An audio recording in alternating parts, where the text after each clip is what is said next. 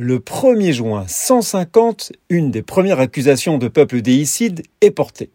Justin de Naplouse, défenseur de la foi chrétienne et philosophe, fait porter la responsabilité aux Juifs de déicide dans son ouvrage Dialogue avec Tryphon le Juif, une œuvre rédigée en langue grecque dans laquelle il révèle sa pensée sur les Juifs à Tryphon. Le dialogue met en scène un chrétien et un rabbin imaginaire. L'ouvrage conclut que les chrétiens sont le véritable peuple de Dieu.